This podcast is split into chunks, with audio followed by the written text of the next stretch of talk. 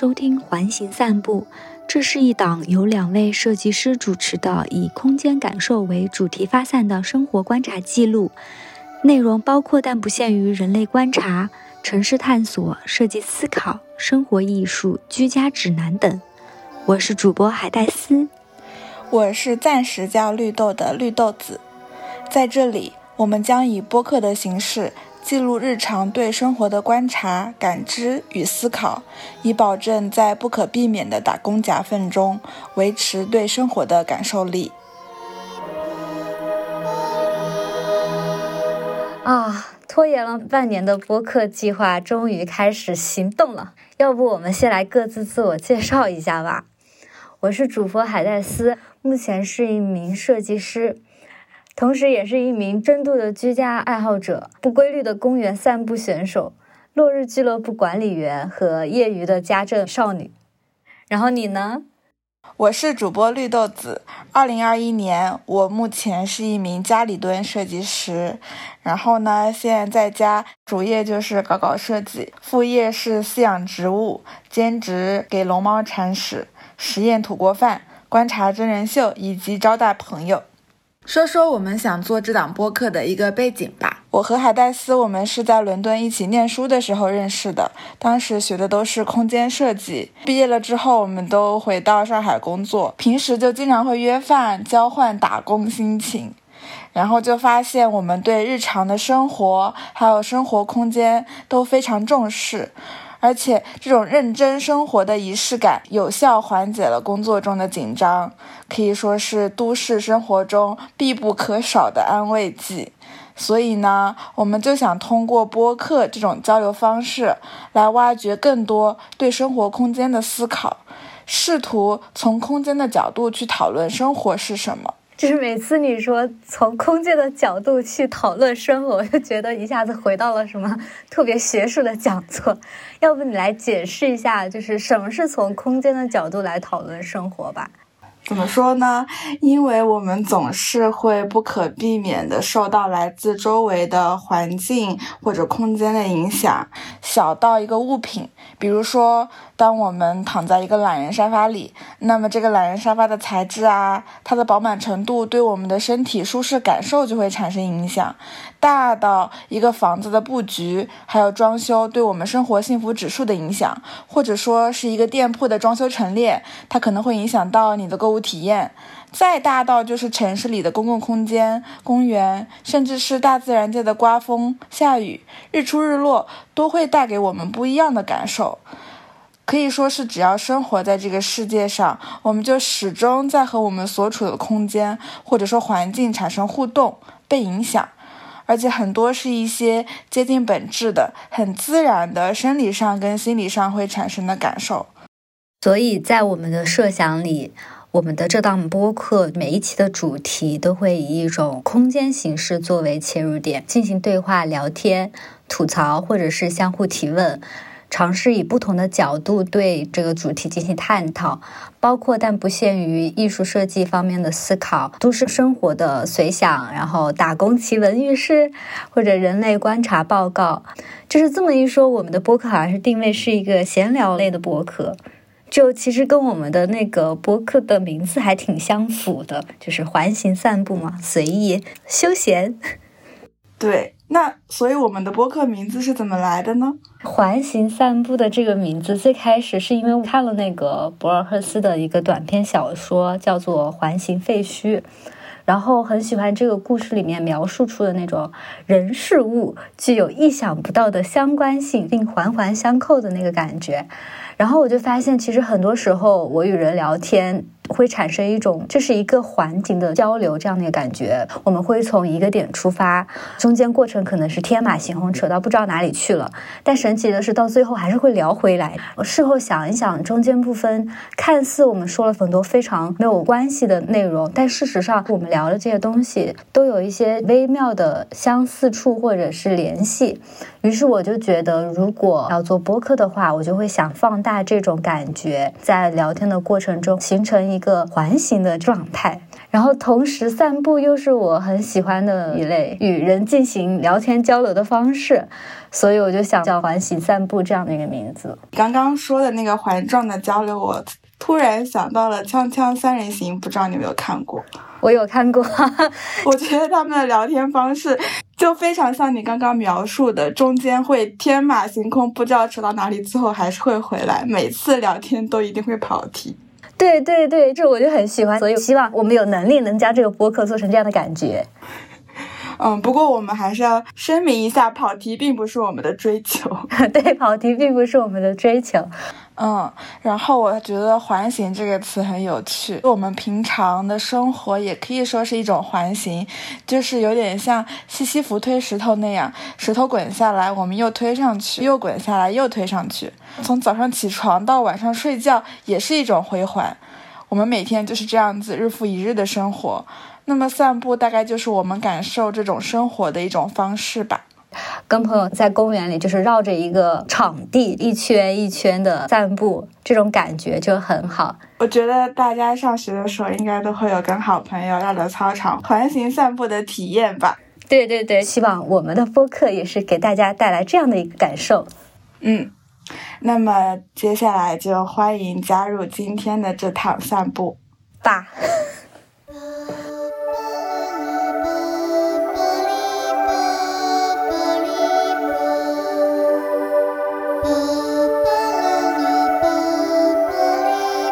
关于第一期播客到底要聊什么，其实我们思考了很久。自从我们确定说要想做空间感受类的播客之后，我们分别各自写了很多可探讨话题大纲，然后最后发现，在我们的各自大纲中都有说到阳台这个话题。于是我们就想说，哎，那要不我们先来聊聊阳台这样的一个主题。嗯，然后同时对于我个人来说呢。又来说一次，我是一个非常喜欢散步的，但是深度宅女。然后我的散步地点，我觉得就可以是阳台。阳台既能让我保持足不出户的状态，然后又能让我跟室外有一些许的互动，所以我觉得阳台太棒了。如果是散步的话，第一场散步一定要从阳台开始。我也要首先表达一下。阳台对我的重要性啊！我现在就是一个没有阳台会死新人。当时找房子的时候，就也是一定要求是要有阳台，不管多小都可以。然后会租现在这个房子，很大程度上就是当时被这个阳台上的风景一眼就吸引了，就下定决心要租这个房子。现在的话，朋友来家里就会经常拉他们到阳台聊天，觉得特别放松。哎。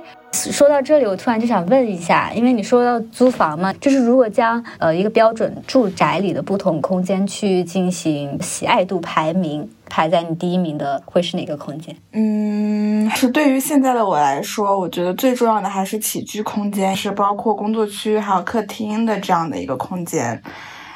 我喜欢采光很好的客厅，那么最好的客厅就一定要是连着阳台的，它才会有特别好的采光。其他的厨房跟卫生间的话就差不多吧，然后我会把卧室排在最后，因为如果卧室太舒服的话，我觉得我就是一天都粘在床上了。你卧室会排在最后吗？这个跟我非常非常不一样耶。所以你是怎么样的？我会把卧室排在第一位，或者说是带阳台的卧室。就对我来说的话，带阳台的卧室大于浴室。大于客厅，大于厨房，大于其他任何地方。我希望就是我的工作区跟睡觉的地方都在一个大的卧室里，然后这个卧室最好左手边是床，右手边是阳台这样的一个布局。哦，那我就是一定要工作区跟床是分开的。如果我在工作的时候旁边就是床，你不可以理解那个床对我的诱惑有多大？好吧。哎，但是现在很多那种大开间的独居公寓，就是有一个大大的房间嘛，然后将什么阳台、卧室、卫浴、客厅都放进了一个房间里，厨房也是开放式的厨房，就就是你进一个大门，一眼望去，你的整个生活空间都在一个房间里，某种程度上真的很满足我这类独居宅家系女子的需求。但是我有一点我非常讨厌，就是在我的睡觉空间或者说休闲活动空间之中看到有厨房或者厨房相关元素的出现。之前我在上海租房看的时候，就是有一些那种老房子，厨房空间特别小。然后两个房间，然后就把冰箱放到其中一个房间，我就特别不能理解，冰箱怎么可以出现在卧室里呢？就是这对我来说，厨房与卧室之间需要有一条清晰的界限，就最好有门进行隔挡。但是阳台与卧室之间可以没有，最好都没有，最好就是我能够推开一个什么移门就能进入阳台这样的感觉，我就很喜欢。哎，我想到我之前有一个朋友，他们是把床垫放在地上的，阳台的门就在床垫的旁边。然后我就看到他们会把阳台的门推开之后，一半躺在床上，一半趴在阳台的地上，阳台的地面就变成了床的延伸，我就觉得好酷，哦，有种在野营的户外感。真的吗？哎，但是我现在我的房间就有点像这样耶，我的卧室是进门是衣柜，然后是床，然后是我的工作区，然后工作区旁边就是一个很大的移门。然后我就在床跟工作区，然后跟阳台移门之间铺了一块大地毯啊，绿色的草原地毯。对对，我要说一下，大家可以在房间里铺上绿色的地毯，这样子你就不用下楼，也可以有草坪的感觉。生活小技巧。哎，我有看到淘宝把这个地毯命名为海德公园之类的，商家都很会取名字，我觉得挺好的。哎，我想说回阳台，就是。这样的布局之后，让我每天从床上起来走大概两步，就想拉开窗帘，让阳台这样的光洒进来，我就觉得特别特别舒服。你不喜欢阳台在客厅吗？多走几步到客厅，然后再到阳台的话，这太远了，对我来说。如如果放在客厅的话，我觉得它有一定的公共性，就是它是可以给客人啊跟你一起。居住的人，其他人使用。但是如果他在我的卧室的话，它一定程度上就是我的一个吸取养分的空间，只能我散步，我就觉得很好。嗯，像我这种很爱拉朋友来阳台聊天的，我就会觉得，如果阳台在卧室的话就很不方便。不过最好还是卧室有阳台，客厅有阳台就太棒了。对你，这是奢侈的要求，都市打工仔。不抱有这样的奢望，不配不配不配不配。刚刚你说到你很喜欢拉朋友去你家，然后我就突然想到，我们大概是七八个月前了吧？去年夏末，在遥远的那个时候，我们就有了录制播客第一期的想法。然后那个时候我们没有任何选题，但是我们选择了在阳台上录。那时候我们好像也不能算是录制吧，就是对于播客有了一些正经的讨论。那次好像是你第一次来我家，是不是？哎，好像是哎。哦，那我要讲，那我要讲一下，我第一次去他家，我对他家有个这么大的阳台，我震惊到了，真的是好酸，就。夏天的柠檬有多酸，我的心就有多酸。那时候也没有这么大吧，我家的阳台大概有个三平左右。别说了，别说了，留一点神秘感不好吗？你就说你家的大阳台怎么样？我害怕大家以为我家的大阳台有三十平，那倒不至于，造成了一些错误的理解。反正就是那次你第一次来我家嘛，然后嗯，大家都带有一些拘谨跟真诚，拘谨真诚。好的，您继续。那个时候已经是晚上吃过晚饭了，然后我们在阳台靠着懒人沙发，靠着窗外坐着，家里的灯都关了，只有香薰蜡烛的烛光和窗外城市的灯光，然后又喝了酒，就特别放松，大聊特聊对播客的畅想，感觉这个一定程度上确立了我们要一起做播客的信心跟决心吧。这样看来，就感觉阳台吧，这个注定会成为见证我们播客开始的地方。所以，我们的第一期决定就聊阳台。好，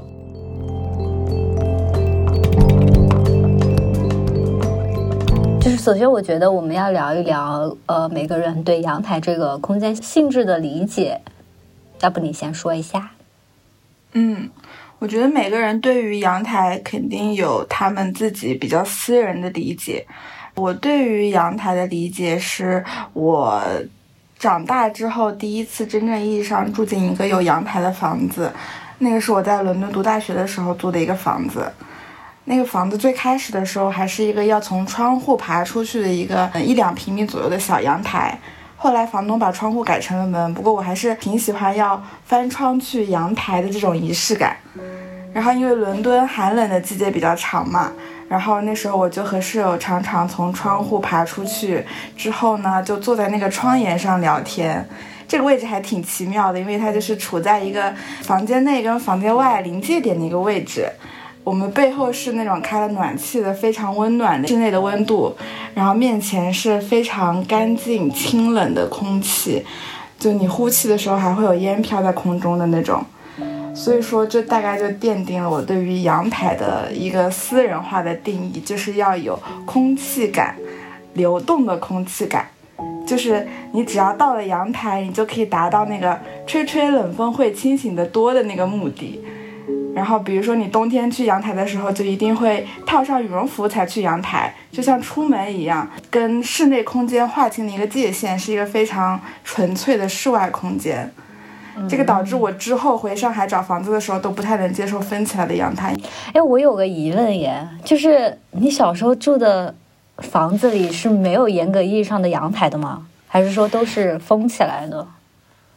嗯，这个这是一个悲伤的故事，我后面再讲。好的，好的。悲伤的故事，阳台伤心文学，阳台伤心往事。好的，好的，好的。那那我先来说说我对阳台的理解吧。我一直以为我对阳台的认知跟理解就是一个大家对阳台的。普遍认知跟理解，因为我成长在南方，小时候住的房子的阳台是那种开放式的。就是从建筑学的角度来说，现代住宅的阳台形式基本可以分为三种：一种是挑出式的阳台，就是它相当于一个小盒子，就挂在建筑外立面上；第二个是那个内凹式的阳台，就相当于外立面上有一块是凹进去的；然后第三种就是介于两者之间，就是半挑出半凹式的阳台。小时候我家是属于那种挑出式的，然后没有任何封窗，周围就是有一圈半人高的那种砖砌的围栏，顶上就是楼上人家挑出式阳台的那个底部，所以对我来说，阳台就是不用下楼的室外，就是站在阳台你就能够融入大自然。达成共识，对，为什么我说能够融入大自然呢？因为那时候我家住在三楼，阳台的面前有一棵很大的那个广玉兰的树，树顶就刚好到我家阳台那围栏的位置，所以有时候如果努力一下就可以摸到那个树上的叶子。然后对我来说，阳台就是应该是这样一个与外界联系非常紧密的地方。后来我去到了北方念书嘛，就发现。没有阳台是可以直接接触到室外的，就都会封一层窗户。当时我就很惊讶，是不是因为北方太冷？对对对，后来查了一下，就是因为北方的冬天都非常的寒冷嘛。就比如说像东北，就是零下几十度，你那阳台要是不封的话，就结冰了，可能会造成更多的不方便。然后或者有些房子，他们楼层比较高，好像一般也都会分阳台，就是安全性考量。今天我还跟我爸妈说，好喜欢老家之前的房子，哦就是特别是阳台，就感觉有一个非常就像你刚刚说的呼吸新鲜空气的地方，我觉得很好，很舒适。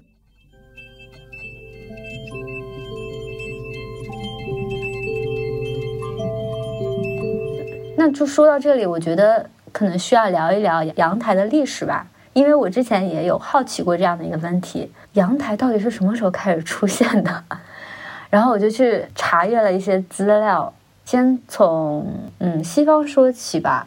阳台最早的一个历史记录可以追溯到古罗马的时期，那时候竞技场中观众的那个位子就有点像类似于包厢，相当于是最早阳台的一个原型。其实很奇妙，就是阳台最早是给公众用来观看表演的这样的一个地方。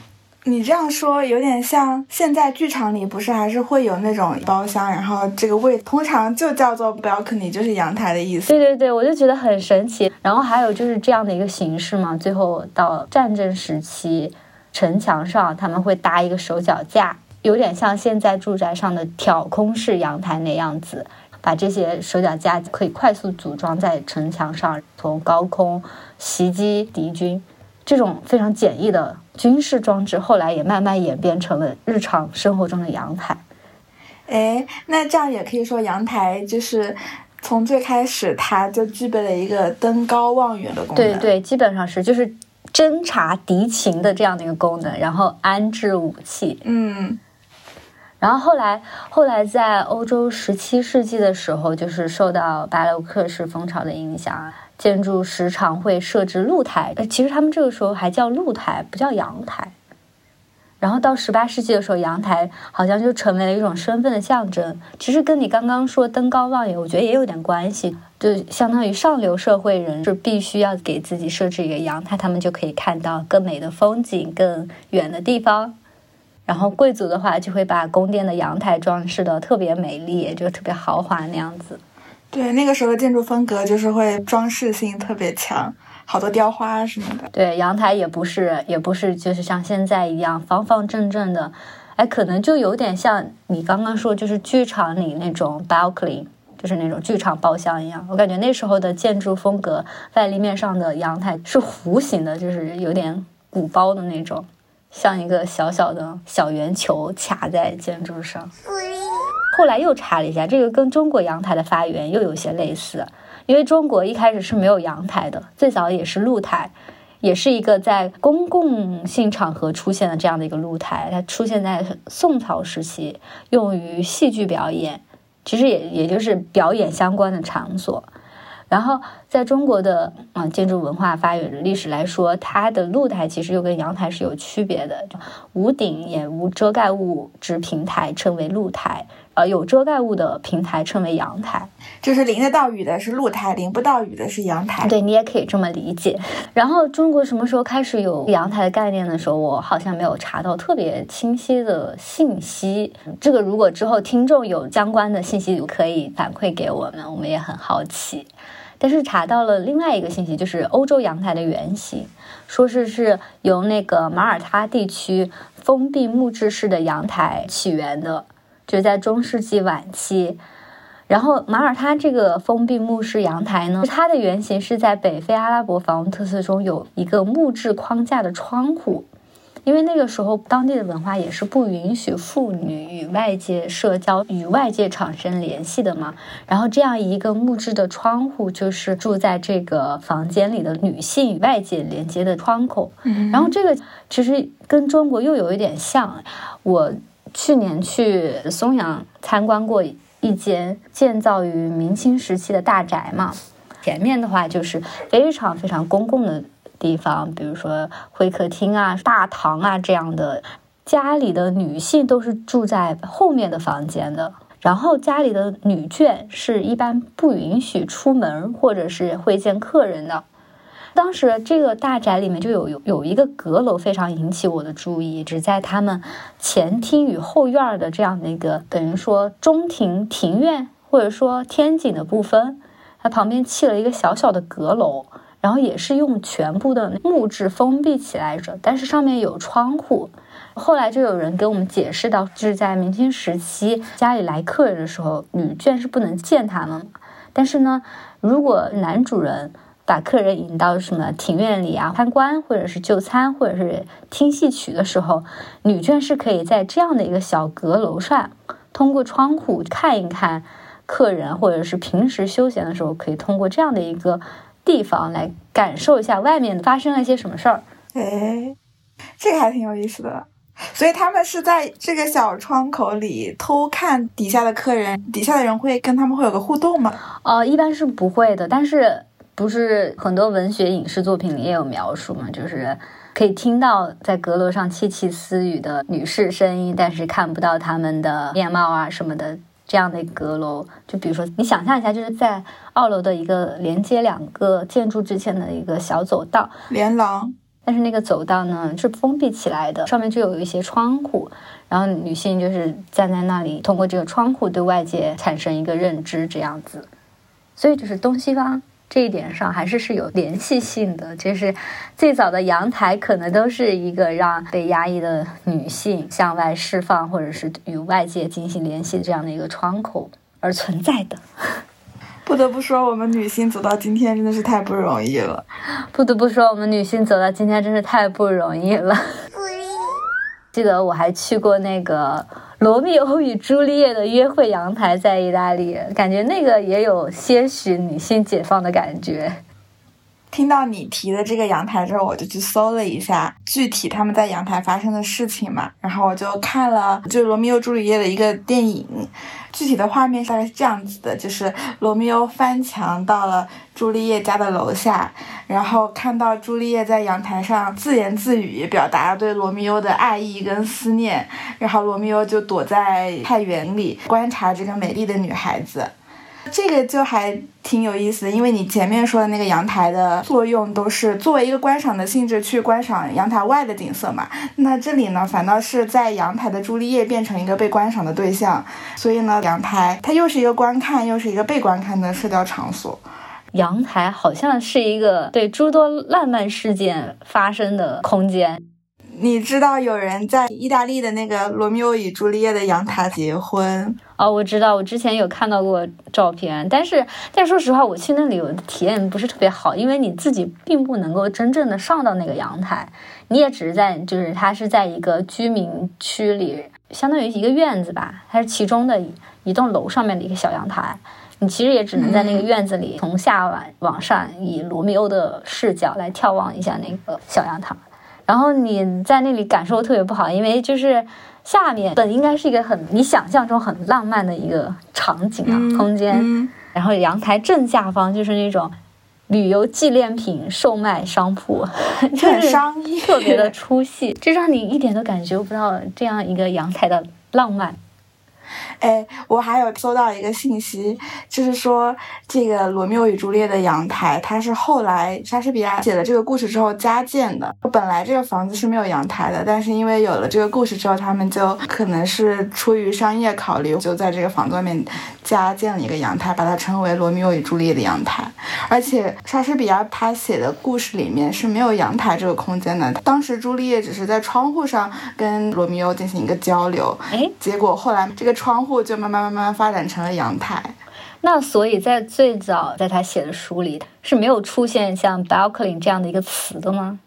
就是它直接是写的是窗户是吗？是的，但是现在所有的电影啊或是剧，他们都会有阳台这个空间。我在想，是不是因为从窗户变成阳台之后，就可以有比如说罗密欧翻上阳台跟朱丽叶进行拥吻，它让这个故事在这个时刻的可能性变更多了啊。但如果只是窗户的话，就不可能站在窗沿上拥吻，对吧？就是就是就是阳台的出现，让莎士比亚的故事有了一定的合理性，是吗？你应该说是更多的浪漫色彩吧？可能本身没有说在阳台停靠的这样的一个过程。对，就是我刚刚瞬间脑补了一下，就是一个年轻小伙儿扒在窗户上，这个画面怎么看都有一点不太 那么美好。嗯，应该是。不太可能的，可能就有点像是你好朋友在你家楼下喊某某某快下来玩了，然后你从窗户上探出头说，哎，马上来，可能就是这样子，突然很接地气了呢，这样的一个古典浪漫文学，开一个小玩笑，嗯，不过就是这个窗户跟阳台的关系，我觉得还蛮妙的，就相当于阳台可以说也是窗户的一个延伸，哎，这跟你刚刚说的那个故事。非常有联系，环形了有没有联系起来了？就是，对对对，就是你不是说你在你在伦敦租的那个房子，去阳台也要翻过一个窗户这样子。是的，是的，一个小小的冷知识分享，就说英语的那个 balcony 阳台嘛，它是来源于意大利语的阳台，然后为念 balcony。意大利语的这个阳台，它的词根呢，就是来自于古意大利的大窗户。嗯，也就是说，在语言上，阳台它的起源就是大窗户，所以说阳台跟窗户的关系其实也是很紧密的。想到法式阳台，法式阳台的特点就是特别小，就你门一打开，脚刚刚往前迈了一步就是栏杆了，有的甚至一步都迈不了，它只是在窗户外面用钢结构加了一个栏杆。然后我就想到那个马奈不是有一幅特别出名的画吗？就是那个 The Balcony，名字就叫 The Balcony。嗯，然后我觉得看那张画就非常直观的感受到法式阳台的那小巧之处吧。然后你从画面感看出，就是它的确就也就只能站大概三个人顶多了吧，对吧？那已经是法式阳台里面非常宽敞的大阳台了。毕竟画的是贵族呢，谢谢。有道理，贵族都只能站三个人。但也有说，这是因为就是马奈当时画这幅画的时候，故意削弱了画面的那个透视感，画面都是以比较扁平的形式来处理。但即使这样，还是能够看出来，就是法式阳台的确不是特别大的那种。对，不过我觉得就是因为它这个法式阳台特别小，所以它就是一个非常非常纯粹的阳台。它就剥离了很多阳台通常会逼不得已需要承担的什么洗衣服啊、晒衣服啊这种生活功能，而仅仅只是提供一个观景啊、放风啊，甚至养一点小花这种精神上的需求。就感觉一定程度上是把阳台从这些繁琐的日常杂物中解放出来了，非常的纯粹、非常浪漫色彩的阳台。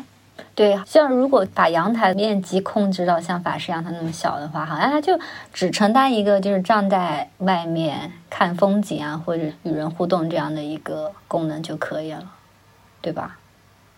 嗯，那我在想，这种阳台存在的意义，可能更多的是让这个带着阳台的房间，它变得更加的有户外感吧，就是它会有比较好的通风，然后有比较好的采光。嗯。就有点像你所喜欢的，在卧室里，然后观看阳台的场景，把这个室外的感觉带到了室内来，而不是说非要去到室外。哎，那这样的话，我突然想到，就是现在我们很多高层的集合住宅中，都会在房间里设置飘窗。你觉得飘窗可以算是阳台吗？我感觉飘窗跟法式阳台有点像的一点，就是它们跟窗户的连接都很紧密。法式阳台是在窗户外面多加了一个栏杆，飘窗就是在窗户里面加了一个座位。但是如果按照我对于空气流动感的标准来看的话，它就不太满足这个条件。对。但是如果有这样一个空间在卧室里，其实一定程度上也满足了我的一个需求，它就是起到那个将阳光引进来的作用。但是飘窗可能就是它封窗了，就是没有这样的一个。空气感就是空气无法流通，对，但还是有很好的采光，对，光线可以进来，所以我也觉得退而取其次，飘窗已经很美好了。对，是一个阳光角，如果飘窗是九十度的话，还蛮不错的。在房价高涨的大城市，例如上海、北京这些地方，对一个家庭来说，拥有阳台空间或许已经是一件奢侈品。就比如说，房地产商也是，如果开发小户型的话，肯定是会把大量的空间留给卧室、客厅这样子。对，而且好像房地产开发商他们通常都会把飘窗说成是，这是我们赠送给你的面积，什么飘窗不算在对对对对对购房面积里面，然后大家就很开心的收下这个礼物。虽然飘窗很美好，但是好像通常飘窗也是一个非常容易被闲置的空间。就比如说我家现在卧室就有一个非常小的飘窗，它现在一般都是用来放换下的衣服什么的。感觉如何使用好飘窗似乎是一件很难的事情。飘窗容易被闲置吗？我怎么觉得我感觉的飘窗跟你感觉的飘窗不是一个飘窗？因为我不管是在小红书或者是其他的一些分享类的社交媒体上。我基本上可以看到无数篇关于如何打造飘窗的攻略或者是指南什么之类的。你就算打开淘宝，你搜打造飘窗类的商品，都比要改造阳台类的商品要多。我觉得。那会不会是因为大家对于飘窗都有点困惑，就是因为有这个市场需求，所以会有更多的这种攻略？我觉得是因为大部分人的家里现在飘窗只有飘窗了，是吗？对，只有飘窗，阳台很贵的，好几个平呢。哎，有那种把飘窗做成榻榻米的那种大飘窗，那种我觉得，我其实我还是不能够承认它是阳台，我也不承认。我顶多觉得它是一个怎么说休闲娱乐场所。我觉得对我来说，不管有没有飘窗，阳台都是非常重要的存在。但是我不知道现在就是对大家来说，阳台是否还有存在的必要性。这里就可以讲讲我的阳台悲伤往事了。在我成长的环境里，长辈们对阳台会有很多功能性的需求，比如说会在阳台上放洗衣机啊、晒衣服啊、堆放物品，当做杂物间，甚至是分起来改建成别的房间。可以说，阳台常常被剥削。我小时候住的房子就是，原本是有两个阳台的，一个南阳台，一个北阳台，都是开放式的。然后我家又是在顶层嘛，所以阳台有的地方加了个玻璃顶，有的地方就完全没有顶，像小露台一样。本来应该是很舒服的，但是在我小学的时候，家里重新装修，就把南阳台的面积缩小，而且完全分起来晒衣服用。我觉得这已经不能算是一个阳台了，因为那里永远晒着衣服，不会有其他的故事发生。北阳台就更过分了，被改建成了卫生间跟洗衣房。为了功能空间，不得不牺牲掉精神空间，就像你刚刚说的，阳台实在是太奢侈了。哎，所以当时你会对这样的空间改变有所情绪吗？我当时太小了，就没有这种意识。我只记得改建阳台之前，过年的时候都会在阳台放烟花，后来就再也没有在家里放过了。跨年的时候，我都是趴在厕所的窗户上看烟花，就是那个本来是北阳台的厕所。不过，我觉得现在大家对于阳台这个空间的意识有在提高，因为我爸妈有提到说，家里原本的北阳台其实景观挺好的，如果要重新装修房子的话，会把它改回阳台。刚刚你说到你家有个阳台被完全用于了晾衣服，但是在我的认识里，洗衣服、晾晒不是阳台的基本用处之一吗？所以，如果是你作为深度居家爱好者，你对阳台的使用方式会？进行一个什么样的改变呢？我觉得最好的就是家里有烘干机，就像欧洲人，他们也没有在阳台晒衣服的习惯，他们都是直接在烘干机烘完衣服就收起来就好了。这样的话，就一定程度上解放阳台，有没有？不过现在还是会在阳台晒衣服。但是用的是那种伸缩式的晾衣杆，不用的时候可以收起来，不会很影响阳台的使用体验。插个题外话，就是你可以接受烘干机烘干的衣服是吗？完全可以。但是我我就是很喜欢阳光晒在衣服上那个味道，所以我觉得我的阳台还是要保留晾晒衣服的这样的一个功能。啊，那。那我觉得烘干机也有 烘干机的味道，是那种高温烘干之后很干净的味道。所以，如果就是将阳台解放出来，就阳台是个纯粹的空间，你会将它用用来做什么？可以跟我们分享一下你在阳台做的一些美妙的事情吗？呃，我想一想，我跟现在这个家的阳台发生过最特别的一个事情，就是我在阳台上睡觉。就是有一次朋友来家里玩的时候，我们在阳台上聊天嘛，然后比较冷，所以四个人盖了一个被子，挤在一起躺在阳台上。结果聊到太晚，有一位朋友直接睡着了，剩下的我们就一直聊，一直聊，然后就看着那个天一点一点变亮，就突然有一种很神奇的感觉。然后我们的阳台虽然是内凹式的阳台，阳台的窗外是苏州河，但不知道为什么。就感觉好像是躺在一个挑出式的玻璃房一样，躺在苏州河上，跟室外的距离比平时还要近很多。不知道是不是因为躺着的视角比较特别，然后脑海里就闪过了之前在旅游的时候的很多关于日出的回忆，就感觉自己此时此刻好像是躺在某个大山上看日出，又是和好朋友一起。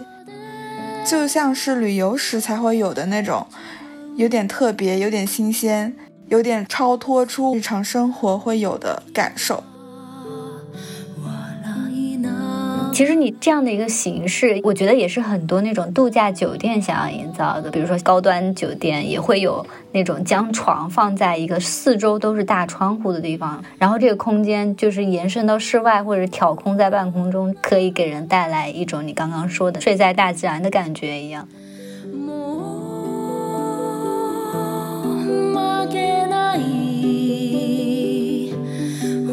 说到躺在阳台，我想到那种度假酒店，他们不是会把浴缸放在阳台吗？嗯，特别是那种温泉度假酒店，就会在户外放一个，呃，说是温泉，其实感觉就是一个热水池子，对，然后你就可以躺在温泉里面泡着热汤，外面就是群山遍野这种感觉。其实，这我第一次有什么阳台旅行这个概念，也是看你上次你在朋友圈发的，你跟你的朋友一起睡在了阳台，就好像给我的感觉就是，虽然没有下楼，没有出门，但是好像也赢了一样。我觉得这个可能是换个角度使用阳台的一个非常好的一个方式吧。想到那个日清日清拉面有一个广告，他们就是拍的是大家在阳台上搭帐篷，然后做烧烤什么的。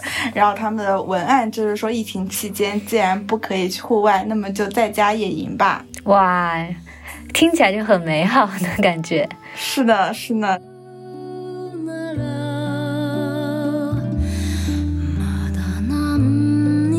我还有在阳台烧烤过哎。哇。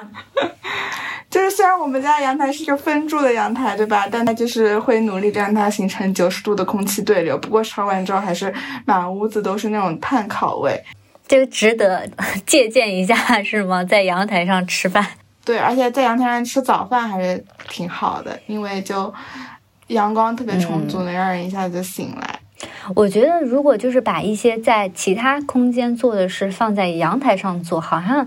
就更加会有一种仪式感，我也不知道为什么。我觉得阳台就是一个很神奇的空间，你不知道它会给你带来什么。对，比如说你刚刚说的在阳台上吃早餐，我也做过。就就是如果我是在餐厅吃早餐，或者是在厨房吃早餐，我就会觉得啊，随便吃一吃。但是如果那天我决定我要在阳台上吃早餐，我那个做作跟矫情的劲就会一下子满格，我就会说一定要先布置一下环境，然后找一张好看的凳子。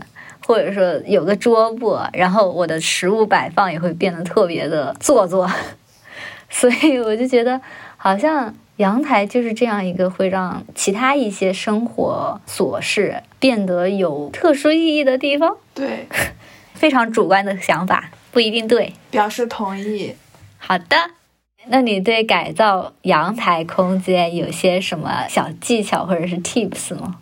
有一些有趣的小物品还是蛮适合放在阳台的，比如说那种太阳能 LED 灯，就是它是那种一串小灯灯，然后可以放在喜欢那个玻璃罐子里。白天的时候有太阳照的时候，它就会吸收太阳能，然后天色一暗，它就会自动发光。你就觉得都不用电，然后又可以自动发光，真的是让人特别具有幸福感的一个小物件，就是制造氛围必备物件之一，对吗？而且环保省电又智能啊！我希望可以把阳台打造成一个户外的空间。然后我就想说，如果有那种户外登山的可折叠的椅子放在阳台，感觉会也会蛮不错的。我觉得这个还是要看个人喜好吧。像我就喜欢躺椅在阳台。收到，收到。但是我觉得现在就是，如果大家直接购买房子吧，好像阳台的用途还真的只是非常传统。因为我看上海很多房子都是将洗衣房放在了阳台，当然是针对普通住宅啊，豪宅咱们就不讨论了，毕竟豪宅有好几个阳台。但是也有新的用途了，也有开发商别出心裁的将阳台进行一个特别设计。好像上次你就发过一个特别有意思的。案例，它是把阳台设计成了一个特别适合洗衣服的 的一个特别适合 洗衣服的地方，就是它会，它就是很干净嘛，然后它会把那个洗衣机啊，或是你折衣服的地方都归纳的特别好，然后看起来是一个非常干干净净的空间。但是其实我没有很喜欢，就像我们刚刚讨论的，如果你把这个阳台设计成目的性这么强的一个空间的话，那就丧失了很多其他的可能性。因为阳台本身就是一个没有特定功能的地方，是的，对吧？那说到这里的话，我还想分享一个自己非常喜欢的跟阳台有关系的建筑设计改造项目。那是一个位于巴黎郊区的高层建筑，虽然说是高层，但它的每间公寓都很小，几乎也没有什么公共空间。尽管楼很高，但是建筑的窗户却很小，像是有意让居住者看不到巴黎的天际线一样。嗯，当地的政府或者说是开发商，当时是决定对这栋楼进行拆除，然后邀请建筑事务所来对它重新设计、重新建设。然后他们找到的这个事务所呢，叫呃 La c a r t e Vassal，他们。在对这个公寓进行调研和观察之后，决定不对它进行拆除，而是通过增加一个阳台来提升建筑的。使用率，他们的做法就是把楼的外墙拆除，然后在原来的小窗户的地方换上一个从地板到天花板这样高度的一个落地窗，然后顺带还在落地窗的外面增加了一个冬季花园和阳台。这样的改造呢，在改造期间就没有人必须要搬出去，花的钱也比重建要少，但是每间公寓却被扩建了，每家每户也获得了一个没有障碍的视野。就是你想象一下，你早上出门上班，晚上回来了，哎，我家公寓。突然多了一个大阳台，顺便小窗也变成了大的落地窗，而且通过这个落地窗，你就可以望到外面更开阔的天地。然后他们又将这个方法用在了另一栋的公寓改造，然后将那个公寓改造之后，呃，拥有的阳台就更大，相当于是一个串联起来的阳台公共空间。是不是在波尔图的那个？嗯，对，我觉得那个是他们的手法用的更成熟的一点之后的这样的一个项目吧。呃，然后改造之后，居民可以自由布置的使用这个额外的空间。这个额外的空间就是阳台。在冬天的话，冬季花园的阳台概念又能够有助于减少能源消耗。这个设计呢，利用增加一个阳台，提高了整个建筑的利用率和居住的舒适度，整个生活环境的品质也得到了极大的提升。同时，最重要的视野也变好了。对，视野就很重要。就即使你住在一个很小的家里，但是如果你拥有一个很好的视野，你也不会觉得房子很拥挤，因为窗外的风景就变成了你家里的一部分。然后在阳台这样的空间，你可以感受到自己跟户外的联系。那么你在阳台上发生的故事，你跟城市之间的互动，也是你在家里活动的一部分。对，嗯，然后我想说这个案例。呃，我想表达的不是说设计师如何设计了阳台，而是说设计师在思考对现有空间进行改造时，他是通过观察人类的生活行为，发现了阳台空间的存在，的确对改善居民生活有一定的重要性，从而才在设计上通过增加一个阳台空间，而达到提高整个建筑的利用率和使用舒适度的效果。不单单只是为了节约成本跟时间啦，也可以说是一种反思，就是舒适的居住空间是不是等同于大的空间或者是贵的空间？我觉得应该在于设计师在充分考虑居住者的需求之后做出的合理的设计吧。从另外一个角度来说，是因为之前这个公寓嘛，居住了很多上了年纪的人，其实。呃，阳台空间对他们其实尤其重要的，因为在他们上了年纪，当他们不再能够积极的参与到城市生活中，阳台给他们提供了足不出户、观察街道景象、旁观公共生活的一个机会。哎，你说到这个情况，我想到了我们去年二零二零年疫情的时候，我们就都是行动不便，因为我们都都被隔离在家，不可以出门跟城市交流。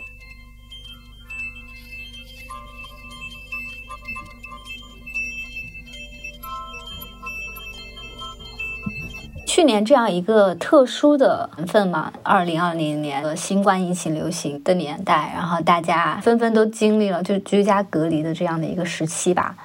然后对于居家隔离来说，好像人们第一次发现去室外变得特别的重要。但是其实上，你又是处于一个隔离的状态中，所以阳台空间的存在就给了很多人带来了慰藉。在宅家的时候，我个人觉得去阳台的频率变得特别高。你呢？我我当时在我家那个阳台被 全部 被剥削掉阳台，被剥削掉阳台的那个家，所以当时我就真的就是全部都待在室内的空间。然后疫情期间不是有那种。就是朋友圈段子嘛，就说今年春节大家不要出门旅游啦，我们可以在家旅游。然后今天的行程安排如下：首先是床头山，什么马桶湖、客厅谷，然后最后就是阳台瞭望风。感觉这个就是完全可以看出阳台在众多景点之中非常重要的地位，就是它是属于金字塔 top 的那种景点。对对对，你有没有看今年的春晚呀？我没有，里面有一个小品，就叫阳台。然后这个小品讲的就是在武汉封城期间的一个居民生活。它的场景大概就是有三四个阳台，加上小区外面的那个室外空间，然后大家就会轮流到阳台来吐槽一些疫情居家的心声什么的。然后有一户人家的爸爸就是小区里的防疫工作人员，就是要在外面跑来跑去的，所以回不了家。他跟阳台上的女儿就通过那种杆子去投递交换物品跟食物什么的。然后这个小品他会把这个场景放在阳台，感觉就是非常准确的反映了阳台在疫情期间是我们跟外界沟通的一个窗口、一个桥梁。让我非常感动的一个视频，就是那个武汉刚刚封城的时候，大家都在窗户边大喊“武汉加油”，然后那个视频就是此起彼伏的加油声飘荡在小区的上方。在当时的状态下，不管是视频里的人，还是在微博上看到这个视频的我们，都是被隔离在家的一个状态，很久没有跟家以外的人有过交流了。但是大家通过这样的方式产生了一个连接，创造一个空中的共同的空间的感觉，就是我让我觉得很感动。我之前还有看到说，就是意大利封城的时候，大家在阳台举行那个阳台音乐会。哎，说实话，那个场面或者说那个那个视频让我觉得很感动，就是大家都在阳台上分别各自演奏个乐器，然后以此来互相慰藉。就看到他们是，比如说两户人家住在一上一下都有阳台，上面那户人家那个小哥就在弹奏乐器，然后下面那一户人家的一个女生就在配合着这个乐器进行演唱，就是会有这种奇妙的连接，是各家各户都在阳台上为了同一首曲子贡献不同的声音，然后有的也就是只是站在阳台上进行一个观看欣赏，就就真的很像。剧院的那种感觉哦，对我也想说，是特别像剧场，就感觉你你像你像是一个一个屏幕外的人在看一出戏一样。不过我们的确也是通过屏幕看，通过那个视频看到的。是啊是啦，但是现场在阳台上观看其他在阳台上表演的人，就会有一种非常神奇的社交体验吧。哎，他们就很像那种在剧场 VIP 阳台包厢里的人的视角，哎。嗯，是的呢。想到我之前在伦敦住那个带阳台的房子嘛，也是这样子的，就大家的阳台都是连在一起的。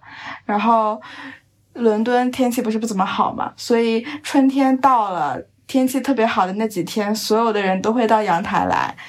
大家都是在阳台进行着各自不同的行为，比如说有的是在跟朋友吃饭，有的就自己躺着，有的放着音乐开始跳舞。这种经历就很像，虽然在做自己的小事情，但是却又在同一个氛围里面一起庆祝春天的到来。我第一次有这种感觉是，还是回到我那个小时候的那个有阳台的家，就小时候与邻居的伙伴，我们比如说五点下课。我隔壁是一个跟我年纪差不多的，然后他爸妈希望他就是下课后就回家，不要去别人家小孩玩儿。然后呢，我就想跟他一起玩儿。然后呢，我们俩就会相约在阳台一起写作业，就相当于我在这边阳台写作业，他在那边阳台写作业，但是我们俩之间是可以时刻对话的。哎，那你们互相是可以看到对方，还是只是能听到声音啊？我们是互相可以看到对方的那种。就是我家跟他家阳台之前没有墙，是一段空间，就是一段空的那个。对，我们可以互相看。让我突然想起，就是日本的那种一排一排的连那种一排排的公寓，他们是中间会隔着一堵墙，但是你可以就是把头探出来，然后跟隔壁的邻居产生交流，递个菜。对，递个对递个菜什么的。你是不是又说想说到那个日剧？风平浪静的风的，对对，还可以接吻呢。哇，这个就有一点嗯浪漫了呢。罗密欧与朱丽叶回到了阳台的浪漫色彩，回到了浪漫浪漫色彩。然后就是，我觉得我爸应该是会跟我有同样的感受，对于阳台，就是他肯定是觉得阳台也是他的一个避风港嘛。因为他我爸抽烟比较厉害，小时候我妈是不允许他在室内抽烟的，他的抽烟场所只能是阳台。然后除了我们家要求父亲不能在室内抽烟之外，其他家庭也是这样要求，要求父亲们的。所以，我我的烟枪老爸在阳台上找到了他的同类小伙伴，他在抽烟的同时，可也可以跟隔壁家我的小伙伴的老爸聊天。好好。我我太羡慕了，因为我们家阳台不是被封了吗？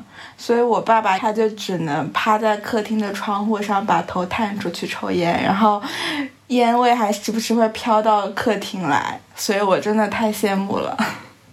对，所以我就觉得阳台作为一个社交性场所是非常非常有效果的。我觉得我爸自己也很享受这样的一个空间，就是又不用被唠叨，又能跟自己同类型的小伙伴交流，还能享受一支烟的时间。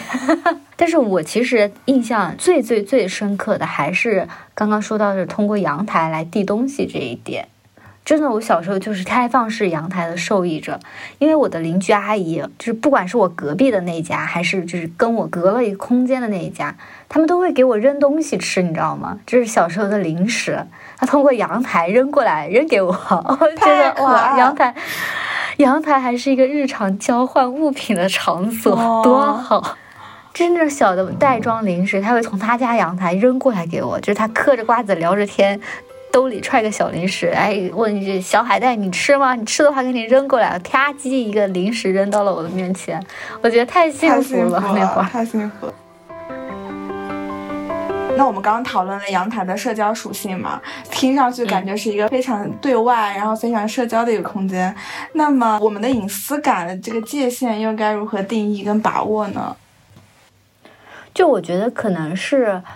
跟整个的居住大环境有关吧，因为像我家小时候那种特别开放的阳台，你就已经知道它是一个开放的空间了。你做其他有隐私顾虑的事情，你就不会在那里做了。但是现在的集合住宅就是不会有这一点，大家都觉得阳台就是我家的一个一个空间。我觉得现在的阳台之间的距离感，就跟你所描述你小时候那个非常近的那个距离感又不太一样。它是处于那种你感觉自己好像还挺有隐私，但其实你就是会被看到的这样一个距离。哦，对，是的，你这么一说，好像是有这种感觉。因为因为现在就是大家居住的小区或者是同一栋楼，大家都不知道。知道互相住的是什么人，然后你可能也是租的房子，或者是你的邻居也是来来回回的换，你也没有办法跟他建立起一种就是日常的互动。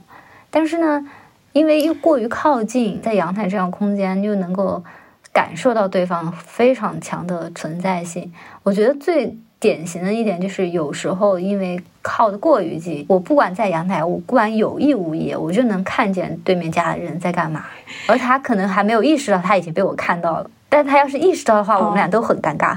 我之前也有这种经历，然后我我不太好意思的说，我观察的津津有味。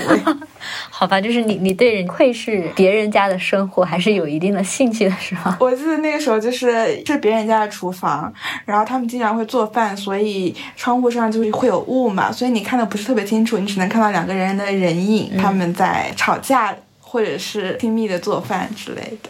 嗯，哎，这我就让我想到那个希区柯克的那个电影《后窗》，就是 Rear Window，虽然不是讲阳台，但是也大概是个这么个感觉吧。就是那个那个人在自己家客厅，透过一面巨大的窗户，可以看到对面楼好几栋人同时在干什么，那个画面就非常非常的震撼。那有一次，就是我租的某一间房子，它就是有点像是这样子的。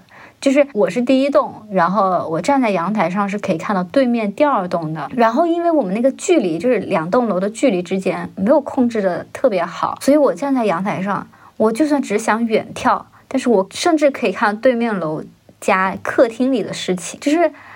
阳台就变成了一个无意识的观察人类的场所，又回到了最初所说的呃盼望军情的瞭望台的感觉。好的，就是让我觉得嗯有点意思。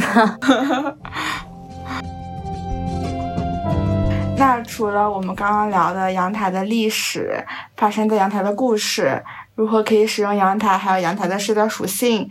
以外，阳台对于人们来说还可以是一个怎么样的存在呢？就是你想说，从使用途径上来说，还是说从精神层面、精神层面上、精神层面上？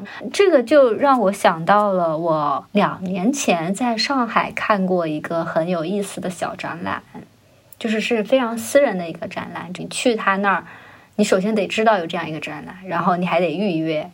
然后还你还不知道在哪，还得他出来接你，为什么呢？是因为这是一个在家里举办的展览，就有点像就是法国呃七八十年代非常流行的那种私人沙龙一样，等于说将自己的家改造成一个小小的展览厅 （gallery） 这样的一个概念。然后他那个展览从进门开始，厨房、浴室、客厅、卧室、厕所都变成了小小展厅。你就想象成就是他把每个空间都划分成了一个展现。艺术作品的一个空间，但是呢，它又没有将所有的空间都清空，等于说它不是在一个纯白的空间里像 gallery 那样展示，它还是保留了每个空间的特性，比如说厨房还是有锅碗瓢盆碗这样的，但是他就能够找到一个特别合适的艺术作品跟它搭调。然后我记得在厨房就是一个霓虹灯，就有点像抽油烟机上的灯光强度的那样一个霓虹灯艺术作品在那里。然后呢，是因为策展人他的这个家是在一楼，所以没有阳台的存在。然后我就在想，如果有阳台，他会把阳台放置什么样的艺术品？比如说他在浴室里设置那个空间就很巧妙，他浴室里所有的私人用品他都保存了。然后他们浴室有个浴缸，然后他选择展览的方式是把一个他朋友拍的一个人躺在自然环境下，在这样的一张。大照片打印出来，放进了浴缸，然后那个浴缸里面还有水，就等于说那个躺着的人是躺在浴缸的水面上的。就是你看这部作品的时候，我就觉得超级有意思。有意思。回到我们准备这个话题嘛，然后在想，如果我要在阳台办一场个人私人展览，然后这个场地的主人的要求是不能动我任何的阳台私有物品，那么我这个阳台上能够放什么样、什么类型的艺术作品呢？就是我还在思考，我没有什么答案，但我觉得这是一个非常好的、非常有意思的吧的一个问题。然后它这个空间到底可以是什么？可以做什么？然后可以变成什么？就是这样的一个。哎，不过我想到的话，就是伊夫克莱因的那个《Leap into the Void》，你应该知道吧？是一个摄影作品，拍的就是他从一个二层楼这么高的一个位置往下跳的一个在半空中的一个动作定格。啊，我知道，我现在此刻眼前就是《Leap into the Void》这幅照片，它就在我书桌上。我觉得这个就是很好的代表了我对于阳台的执念，就是它的那个空气感嘛，就是 into the air，对吧？对对对，它虽然是往下跳的一个动作嘛，但是它非常的勇敢，然后很开心，感觉就是在拥抱空气的一个感觉，特别像我对于阳台的一个感受。嗯。但是你这就让我想到，你说的这个是一个行为艺术作品，就是它要是展的话，总不能有个人天就是每隔一个小时就跳下去吧？不不，就是说可以展这个照片啊，就大大画幅的是吧？就这就是这一幅知名作品，很适合展览在阳台啊。是的呢，还有我想的这些就是悬挂类的，比如说从阳台上面就直接挂到就五楼的阳台，直接挂到一楼上那种非常大画幅的悬挂的那种。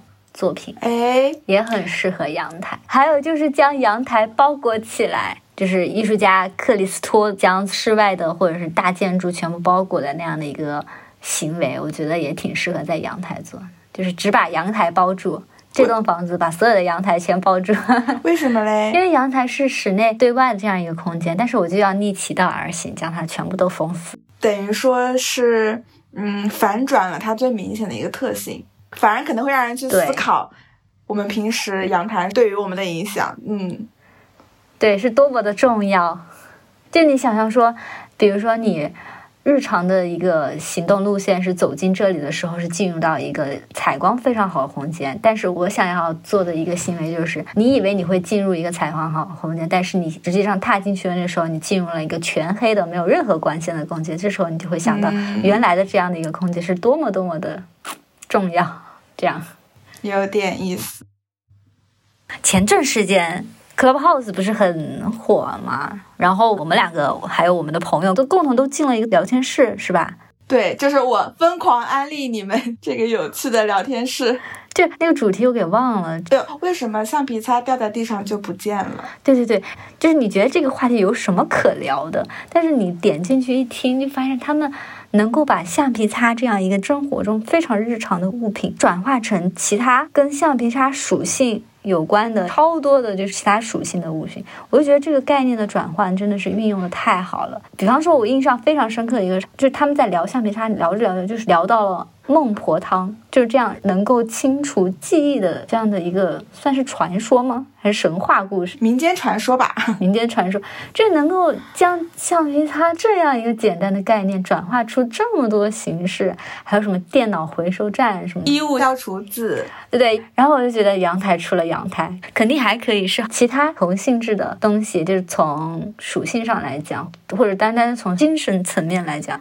或者说，我们的播客性质也这样的，聊天的主题是阳台，空间相关的一个怎么说？一个物，一个名词，或者是一个场所，一个场所。但它其实，在阳台的后面，可能是更多的物，可能是更多的东西，算是一些思考。目前没有答案，或者说答案已经在我们上述的播客内容中解答了。我刚刚就在我们聊天的过程中，我突然想到一个比喻，感觉阳台很像一个福袋。为什么是福袋？哎，这个我从来没有想过，阳台是福袋。因为你买福袋的时候，你不知道它到底会是什么，然后它同时又包含了各种各样的可能性。就比如你刚才说到，说很多平时在其他房间内做起来很正常的事情，在阳台一做就会很不一样。那福袋就是囊括了各种各样的物品，但是你又不知道它到底会给你带来些什么，它又没有一个明确的内容指向，就很像阳台。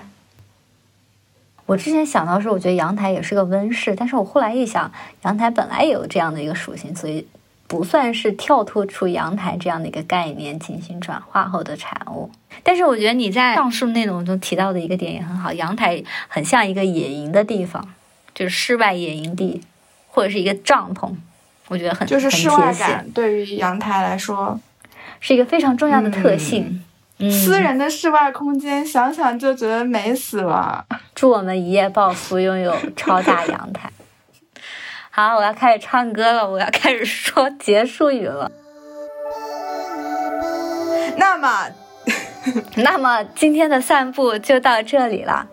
虽然没有能走出太远，但也是在阳台上进行了环绕式散步旅途。现在我的感觉就像是绕地球一圈。我感觉我累了。那我们下一次散步是什么时候呢？明年。啊，不行啦！我觉得春天到了，我们可以努力一个月散一次。可以不出门吗？比如说下一次我们可以在厨房散步，卧室也行，或者去室友的房间散步。好的，好的。我们结尾需要放首歌吧？放什么呢？那就放步履不停的 OST 吧。抑郁着，好的，抑郁着，我们的播客就会这么一期一期的散步散下去。好，步履不停，争取做蚂蚁森林散步指数排名第一位的好友。OK，既然不出门的话，你需要在家绕多少圈？我可以在阳台上继续绕一下。